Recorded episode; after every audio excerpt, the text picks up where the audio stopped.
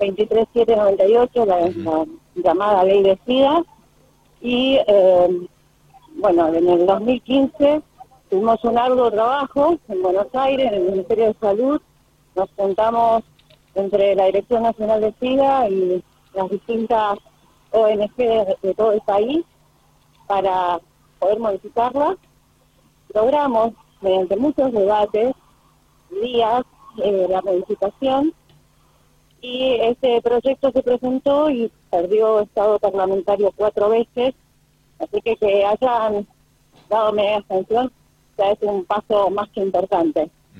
O sea, eh, esta modificación de ley viene a, a ser un poco más abarcativa, deja de ser solamente ley de SIDA, como era hasta ahora, eh, y pasa a ser de VIH, tuberculosis, hepatitis e ITS.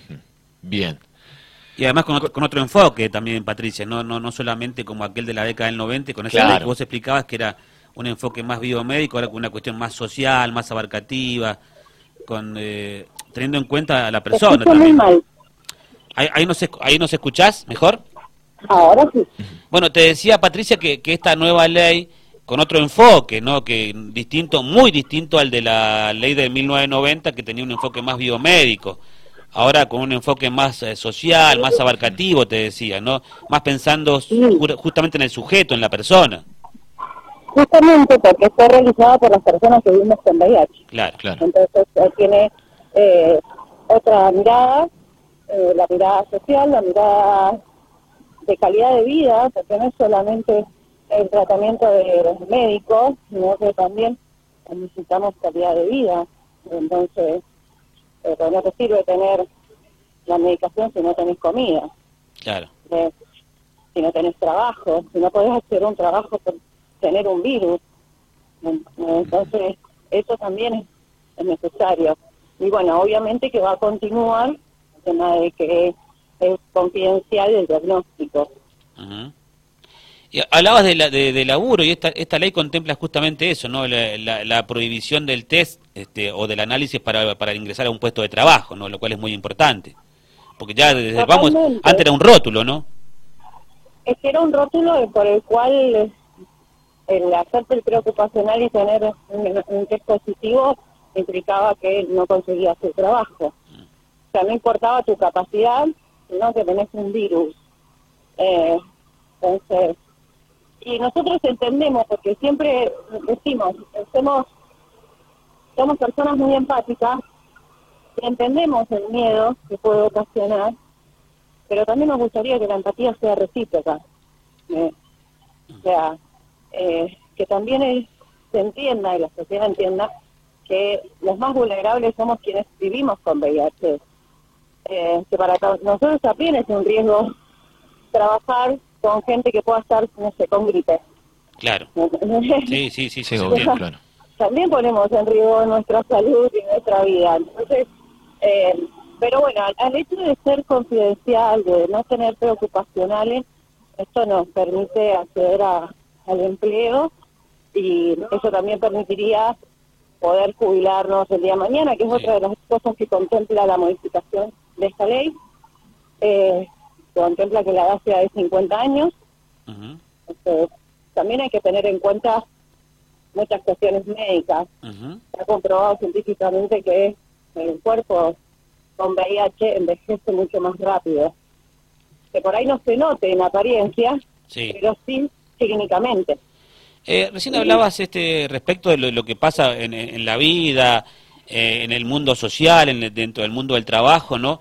Y la, y la palabra miedo que aparece, ¿no? De, de parte de la persona que tiene el virus y, y el, y el resto también de, la, de, la, de los compañeros de laburo y demás, ¿no? Hay falta un poquito más de, información y de educación. ¿Cómo, ¿Cómo ven ustedes esto en las escuelas? ¿Se habla, no se habla? ¿Qué, ¿Cuál es la experiencia de ustedes? Experiencias que, bueno, con el ESI debería hablarse. La realidad es que el trabajo que tendría que hacer el Estado y los docentes de las escuelas lo estamos haciendo nosotros, las, las ONG. Eh, de hecho, yo estoy yendo a dar una charla Ajá. Claro, sí. Eh, claro. Justamente, pero lo hacemos nosotros y yo lo hago de forma voluntaria, pero Sí. es algo que debería hacer el Estado, debería estar planteado, porque la prevención es lo más importante. Y en estos últimos años, la verdad que la prevención ha quedado de lado. Eh, de hecho, casi, casi no, no se ven campañas. Eh, acá en San Rafael, sin ir más lejos, las campañas de testeo, campañas de, o charlas que se dan, las hacemos las ONG. La única vez que se hace algo en San Rafael por, acerca del tema es el primero de diciembre, que Claro. lo hace el Comité del hospital. Eh, sí. Patricia, con respecto a algo que también incluye eh, esta nueva ley que tiene que ver con el acceso a los tratamientos y, y beneficios, eh, ¿cómo venían siendo y cómo, bueno, se prevé que puedan llegar a ser ahora? No, eso no está modificado. O sea, el Ah, tratamiento sí, está... igual. es- a ver, lo que se incorpora es que sea un tratamiento integral. O sea, se pide que realmente sea, que, que tengamos también contemplada la parte legislativa, la parte... Pero en realidad ya estaba eso. Nosotros desde, desde esta ley tenemos eh, un tratamiento acceso 100%, que, bueno, incluye obviamente eh, la parte de eh, la medicación, los análisis, que son más que importantes para nosotros. Bien, y es fácil el acceso. La medicación no es accesible en cuanto a Claro, dinero, ajá. como para que alguien la pueda comprar. Bien, bien, y el Sí. tema de, de- del acceso por ahí para conseguirlo y demás, eso sí. Mira, ha habido momentos políticos en nuestro país, yo llevo ya 11 años con el virus, han habido momentos políticos donde ha habido atraso o entrega parcial de la medicación. Eh, ahora se ha normalizado, pero bueno, eh, la verdad que hasta ahora, en estos últimos 11 años, no, no ha habido más que eso, un atraso o, o entrega parcial, nada más. Pero no, no hemos tenido faltantes. Y eh, te pregunto, Patricia, ¿qué pasa respecto de... Eh, vos recién hablabas del Estado, ¿no? Y el comportamiento del Estado, ya sea en los educativos, ya sea en las campañas, etcétera. ¿Qué pasa con, con el INADI? ¿El INADI tiene participación? ¿Hay denuncias? ¿Se toman esas denuncias? ¿Se, se activa rápidamente? Hablo de re- relacionado con discriminación o... Pasa que, pasa que hay que entender que eh, ante un hecho de discriminación a una persona con VIH, la persona que tiene el virus, Mm, si hace la denuncia, se expone. Entonces también hay mucha gente que se ampara, sobre todo grandes empresas, ¿no? Sí. Eh, por ahí, que despiden a alguien con VIH y se amparan en que esa persona no va a hacer la denuncia.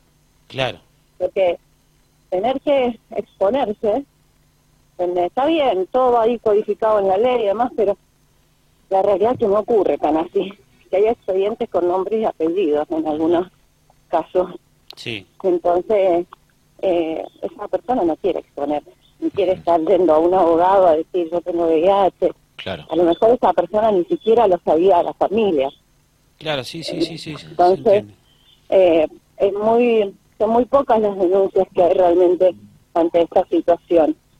Eh, y las que hay se, tras- se, se trabajan a través de del PAPSI del programa provincial de SIDA en el caso de Mendoza eh, o a través del INAI no hay problema ¿Y qué pasa con respecto a, a la detección? ¿no? ¿La gente toma conciencia, tiene conciencia de que, de que se podría quizás hacerse algún análisis, algún test?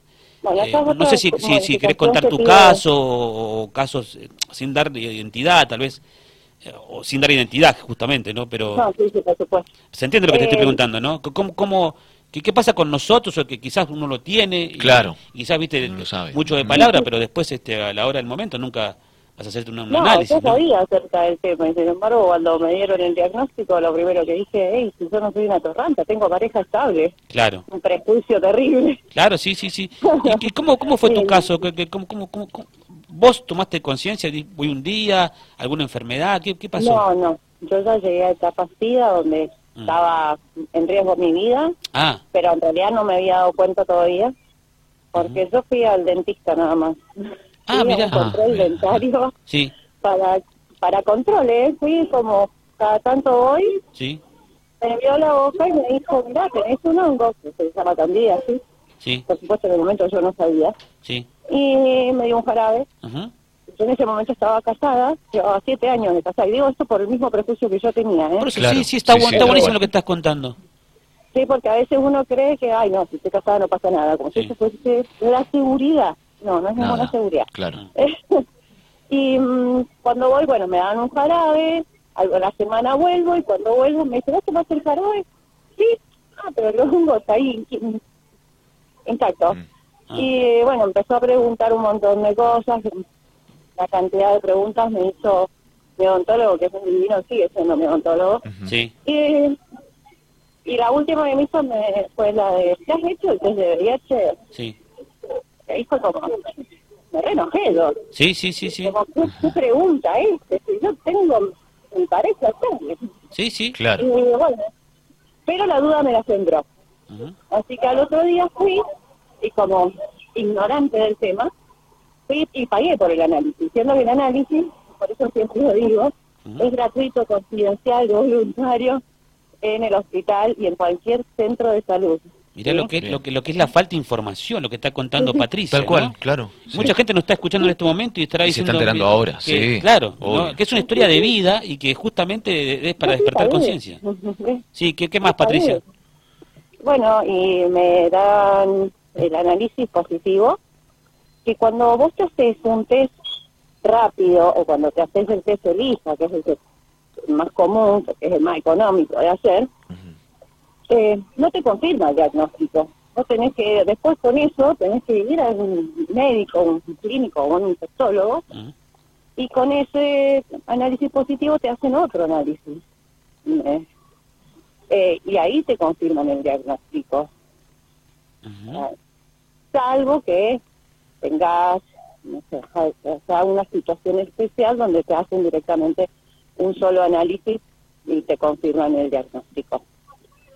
Bueno, es, este, es importante lo que, lo que acaba de contar Uy, sí. ella, porque justamente está, está diciendo y reconociendo, Patricia, que estaba repleta de prejuicios, ¿no?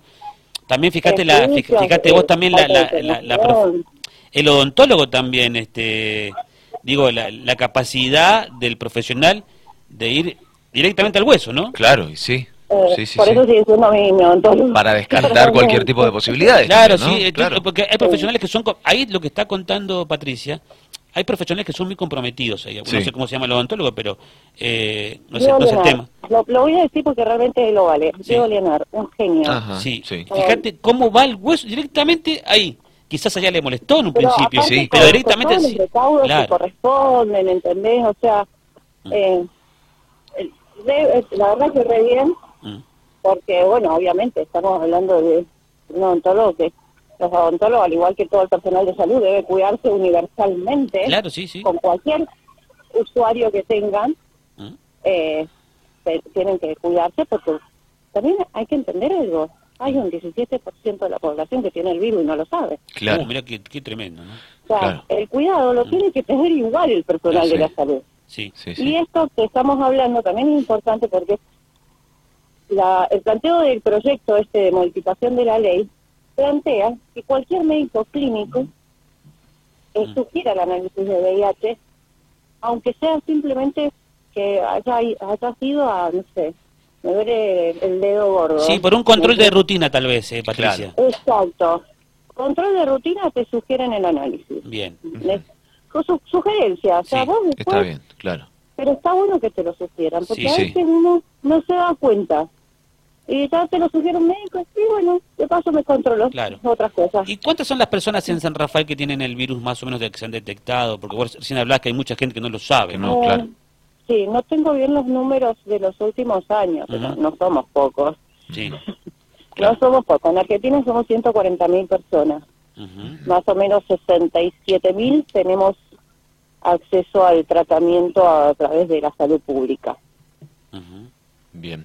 Patricia, bueno, vos sos parte de, de esta mm, ONG, esta red argentina de personas viviendo con VIH. ¿Hay otras también organizaciones o bueno, o esta... Más de or- 200. ¿Cómo, perdón? Más de, más de 200 Ah. ONG han intervenido en el proyecto. Bien, O sea, y, y- y acá en, en San Rafael, para aquellas personas que por ahí, bueno, obviamente también se sientan, se, se sienten este, acompañadas por ustedes, porque bueno, sabemos que por ahí, este, como bien vos lo mencionabas, es difícil asimilarlo, bueno, hasta que uno eh, empieza a conocer un poco más de qué se trata y demás, este, por ahí para sentirse acompañada y también por personas que, bueno, que puedan ir guiándolas también a esa persona, como, bueno, te pasó a vos en su momento también, que, que mm, desde la, falta de información, eh, por ahí, bueno, uno tiene que ir sabiendo algunas cosas que, bueno, que ustedes ya con la experiencia se las pueden ir, ir este, mostrando y demás. ¿Cómo, ¿Cómo se puede acceder a ustedes y, y demás? Bien, eh, mis números y mis redes sociales son públicos, así que siempre estamos a disposición. Eh, antes hacíamos un trabajito en el, en el hospital, que yo iba todos los martes, estoy hablando antes de la pandemia claramente. Y, pero bueno, ahora no lo estoy haciendo, sinceramente.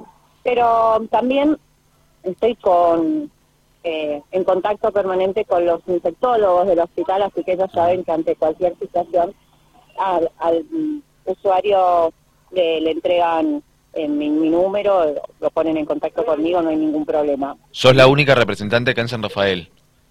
Sí, soy Ajá. la referente del sur de Mendoza bien. y si bien hay muchos chicos con ganas de trabajar y demás, eh, en la ONG estoy, estoy sola, digamos. Porque, bien, suponete eh, que, por, Porque se entiende que también sí. es muy difícil ser visible. Sí, sí. Sí, Decir sí. yo tengo VIH en una sociedad como esta bastante complicado. Claro. De, no debería hacerlo, pero bueno, no, se, se, entiende, Patricia. Sí. No, pero bueno, pero los tiempos son así. Sí. Y esa es la realidad que tenemos. Bueno, pero para eso hay que cambiar la, las leyes que de hecho se están haciendo. Sí, claro. Eh, un poco lo que vos remarcabas, hay cosas que hay que mejorar, por ejemplo, con respecto a la educación. Hay que hablar sin miedo, sin vergüenza, sin tabúes, y bueno, sí, en fin. Claro. De eso se trata, de poder, Acá poder siempre eh, poder hablar siempre del tema y que y desde todos los desde todos los puntos, porque yo, por ejemplo, ahora que voy a dar esta charla, yo siempre digo, eh, hoy en día estamos hablando de prevención combinada, no estamos hablando solamente de preservativos, ¿Sí? hay pre prevención combinada y entonces también esto permite que cada uno con su creencia pueda prevenirse igualmente, ¿sí? uh -huh. O sea, eh, hablar desde las creencias de todos respetándonos, pero entendiendo que esto algo que afecta a todos y que no tiene que ver ni con ideas políticas, ni con ideas religiosas, ni con pensamientos futbolísticos. Claro. O sea, eh, cuando te, te, tiene que pasar, te, te, va a pasar y tampoco tiene que ver con que seas usuario de drogas, que seas promiscuo o que seas homosexual. El VIH es parte de, de la sociedad y tratamos de, de, que se entienda de esa manera y que la prevención sea para todos independientemente de eh, la educación o la religión de cada uno. Bien.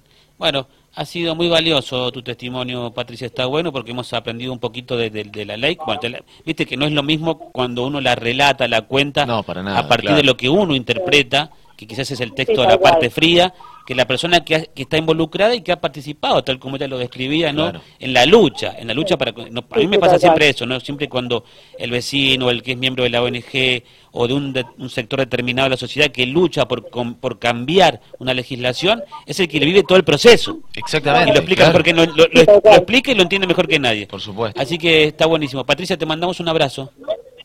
Dale, muchas gracias a ustedes, gracias por el aporte, pues la verdad que que los medios de comunicación sean parte y hablen de VIH es más importante para nosotros. Así que mil gracias por estar y bueno, cualquier cosa estamos en contacto. Dale, un beso, chao, chao. A disposición. Patricia Ibáñez, entonces, vicepresidenta segunda de la Red Argentina de Personas Viviendo con VIH.